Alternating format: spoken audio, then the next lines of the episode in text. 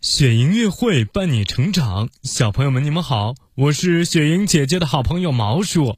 今天我们继续要给小朋友说说名人故事。首先我们要说的是苏轼改对联。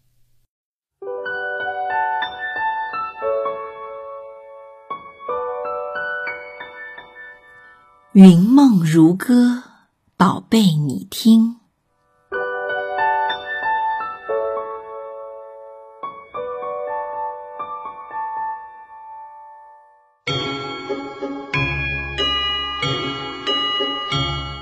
苏轼是北宋时期杰出的文学家、艺术家。他在年少的时候十分聪颖，不仅博古通今，而且能诗善文。在十里八乡的称赞声中，他的尾巴呀就渐渐地翘起来了。有一天，苏轼读完手中的书卷，不禁豪气顿生，大笔一挥，刷刷写了一副对联：“识遍天下字。”读尽人间书，嘿，他嘴上念着，心里得意，一时兴起，就把墨迹未干的字符拿出来，贴到了大门两边。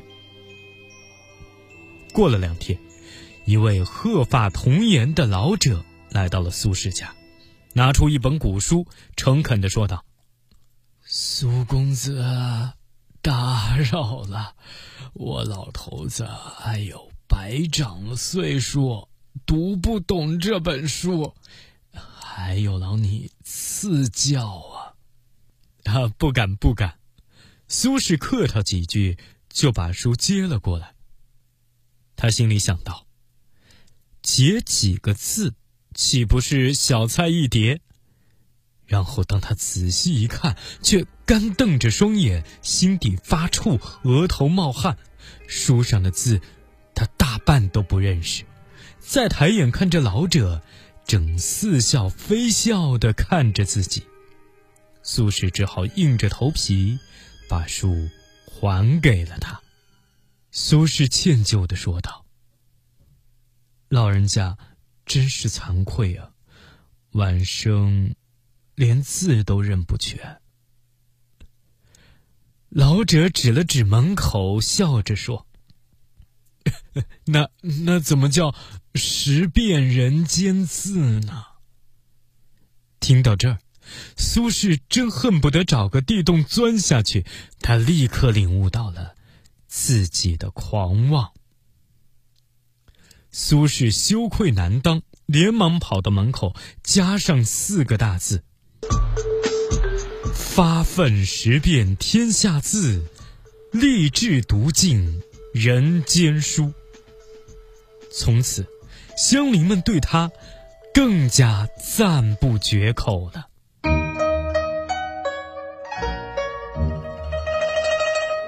小朋友，苏轼改对联的故事已经说完了。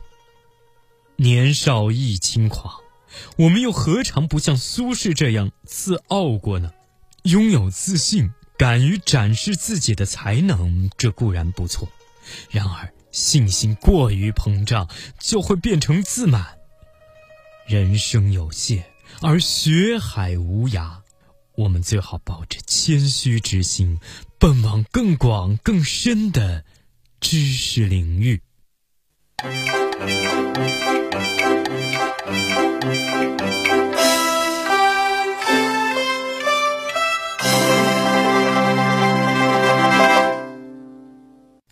接下来为你说的名人故事是孙朱卧棍读书。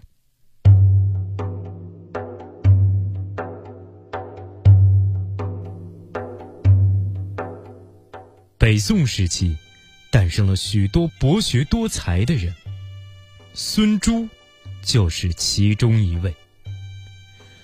不论是在朝廷之上商讨国事。还是在宾客之中吟诗作对，孙朱啊，都能够引经据典、口出成章，获得了许多人的称誉。在少年的时候，孙朱读书就非常刻苦，可是他家里常常穷得揭不开锅，买书就更没指望了。于是他就去找亲戚朋友借书，书一到手啊，他就夜以继日的吮吸起书中的知识。孙珠的屋子非常简陋，夜里，嗖嗖的寒风从四壁的缝隙钻进来，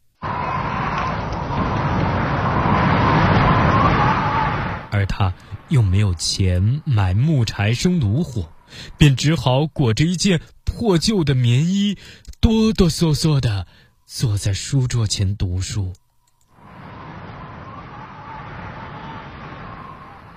可是没过多久，孙珠就冷得嘴唇发紫，两腿生疼了。书上的字怎么也进不到脑子里去，他就放下书，站起来搓搓冻红的手，跺跺发僵的脚，然后他一手握着木棍儿。一手则拿起书本，继续看起来。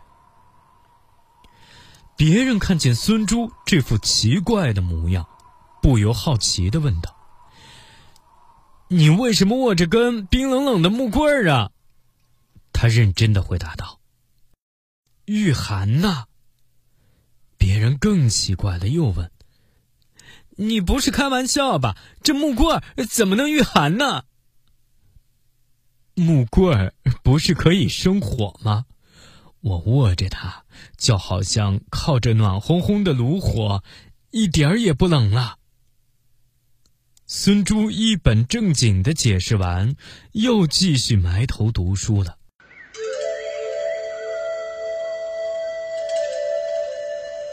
靠着心中轰轰的木棍之火，坚持不懈的苦读，终于积累了。深厚的知识，亲爱的小朋友，木棍能御寒，这真的是让人不可思议。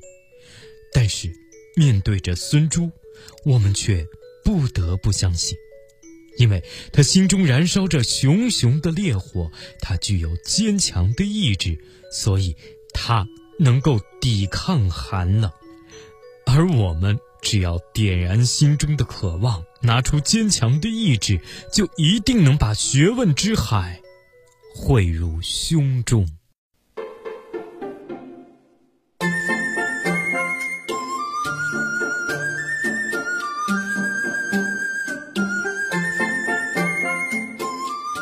亲爱的宝贝，如果你喜欢今天的故事，记得给我们点赞哦，并且分享给身边的人，好吗？如果你也想和雪莹姐姐一起讲故事，欢迎你来微信公众号“雪莹乐会”给我留言，告诉我吧。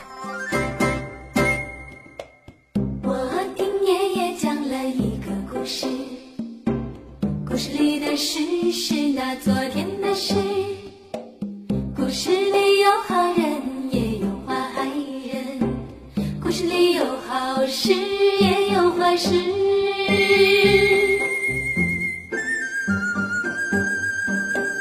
故事里有多少是是非非？故事里有多少非非是是？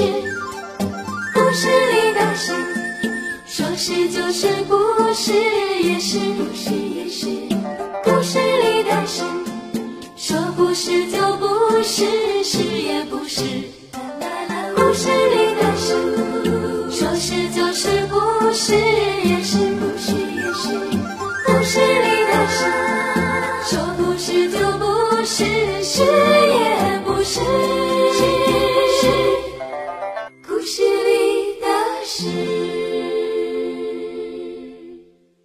更多惊喜和优质内容，请关注微信公众号“雪莹乐会”。雪莹乐会伴你成长，祝宝贝好梦，晚安。